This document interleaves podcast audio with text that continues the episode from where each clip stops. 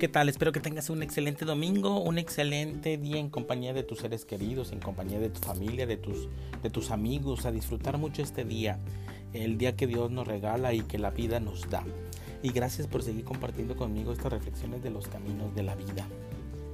El tiempo implica moverse de lo que es a lo que debería de ser. Tengo miedo, pero un día estaré libre del miedo. Al menos eso es lo que uno piensa. Cambiar desde lo que es a lo que debería de ser.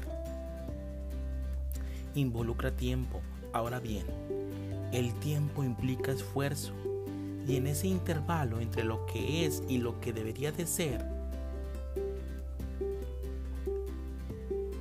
no me agrada el miedo y voy a hacer un esfuerzo para comprenderlo, para analizarlo, o voy a descubrir su causa o voy a escapar totalmente de él. Todo esto implica esfuerzo y al esfuerzo es a lo que estamos habituados. Vivimos siempre en conflicto entre lo que es y lo que debería ser. Lo que debería ser es una idea y la idea es ficticia. No, esto, no es lo que soy, es el hecho. Y el hecho de lo que soy puede ser cambiado únicamente cuando comprendo el desorden que el tiempo crea.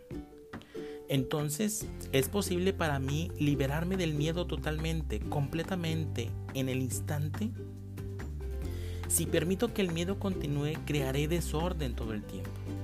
Por lo tanto, uno ve que el tiempo es un elemento de desorden, no un medio para liberarme finalmente del miedo. De modo que no existe un proceso gradual para desembarazarse del miedo tal como no existe un proceso gradual para desembarazarse del veneno del nacionalismo. Si usted es nacionalista y dice que a la, larga llegará la hermandad humana, en el intervalo hay guerras, hay odio, hay desdicha, existe toda esta espantosa división entre los seres humanos. En consecuencia, el tiempo está creando desorden. hay desorden en su interior que ha causado el tiempo?